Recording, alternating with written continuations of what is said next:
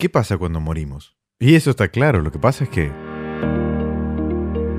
Buenas, mi nombre es Nicolás Vera y esto es Pensarlo de vuelta. Un espacio todos los viernes para repensar lo que sabemos, aprender lo que queremos saber y exponernos a lo que no sabemos. En esta serie voy a hacer episodios respondiendo a preguntas comunes que solemos escuchar quienes no creemos en Dios. Preguntas como ¿por qué sos ateo? ¿De dónde sacás tus valores si Dios no existe? ¿Y qué pasa si estás equivocado? Entre otras. Si te interesa el contenido, suscríbete y activa las notificaciones para estar al tanto. Ahora, cabe aclarar que estas respuestas son muy personales. Es lo que yo pienso al respecto de cada pregunta y lo que pienso en este momento. Y probablemente si te topas con otro ateo, escuches respuestas distintas para las mismas preguntas. Así que no dejes de preguntar. Hoy la pregunta es, ¿qué pasa cuando morimos? ¿O qué pasa después de la muerte? Y la respuesta corta es, no se sabe. Pero todo parece indicar que nuestra mente, nuestra conciencia, nuestra personalidad incluso son producto del funcionamiento de nuestro cerebro. Y cuando por algún motivo las personas sufren daños en el cerebro, la mente se ve dañada también. Para ilustrar esto pueden ver la película Una verdad oculta, o Concussion en inglés. O un caso más emblemático quizás es el caso de Phineas Gage. Más adelante espero hacer un episodio de él, muy interesante. Por lo tanto, pensar que cuando el cerebro deja de funcionar totalmente, la conciencia va a persistir de alguna manera, me parece que es algo que no está respaldado por la evidencia.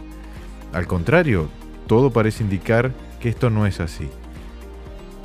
Así que pienso que cuando morimos, chao, se terminó el juego. La vida no es una cosa inmutable, es un proceso. Como la luz de una vela, es el resultado del proceso de la combustión de la cera. Cuando se acaba esa combustión, la luz se apaga. De la misma manera, la vida es el resultado del intrincado funcionamiento de nuestro organismo. Cuando ese funcionamiento cesa, la vida cesa también, y nuestra conciencia.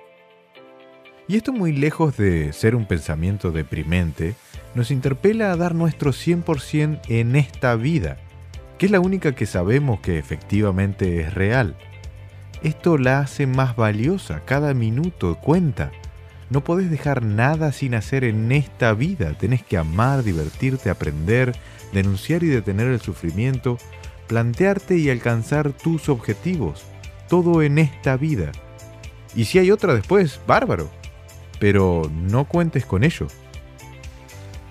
Además, la idea de una vida más allá de la muerte es peligrosa para mí.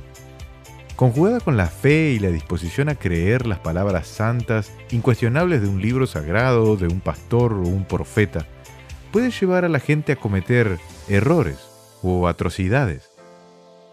Entrega todos tus bienes, con tal serán recompensados en la próxima vida. Anda a dar tu vida a la guerra, serás recompensado tras la muerte. Acepta tu pobreza o sufrimiento, te espera una mejor vida después de la muerte. Hace esto o aquello porque si no vas a pasar la próxima vida en el infierno por toda la eternidad. Es un mecanismo de control bastante peligroso.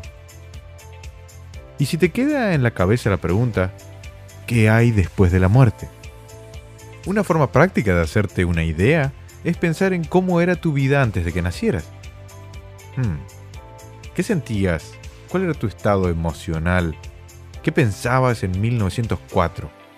¿O en el 500 a.C.? Bueno, probablemente cuando mueras estés en una situación parecida. En definitiva, creo que después de la vida, después de esta vida, se termina la cosa. Pero esa es mi opinión. Para vos, ¿qué pasa cuando morimos? Gracias por acompañarme hasta acá. Eh, espero que te haya gustado, que te haya hecho pensar. Y si conoces a alguien que le puede llegar a interesar este tema, compartilo. Y si tenés alguna pregunta que te gustaría hacer, la puedes mandar a pensardevuelta.gmail.com. Saludos, gracias.